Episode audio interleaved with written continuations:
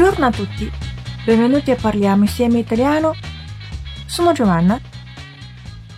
今天我们的主题是 Andiamo in palestra，去健身房撸铁。Palestra 就是健身房，是 andare in palestra。我们在健身房能干嘛呢？Per esempio, la ginnastica aiuta a diminuire la cellulite。跳操有助于减少橘皮组织。 La cellulite 就是指脂肪组织、橘皮组织。Per un programma dimagrante è necessario bruciare i grassi。如果要瘦身的话呢，必须要燃脂。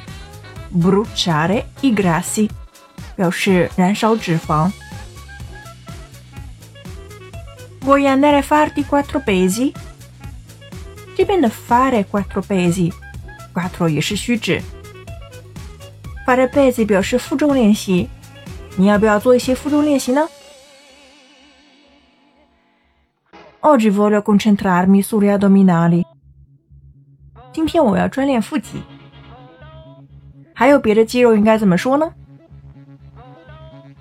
？Sui pettorali，练胸肌。Sui glutei。练臀大肌，sui bicipiti，练二头肌，sui tricipiti，练三头肌。Ok, avete imparato oggi？你们会经常去健身房吗？关注微信公众号 “cafe italiano”，乔瓦纳的意大利语频道。本期是第一百三十七期节目。所以，请输入关键词“幺三七”即可获得完整文本。Ci vediamo la prossima volta e parliamo insieme italiano.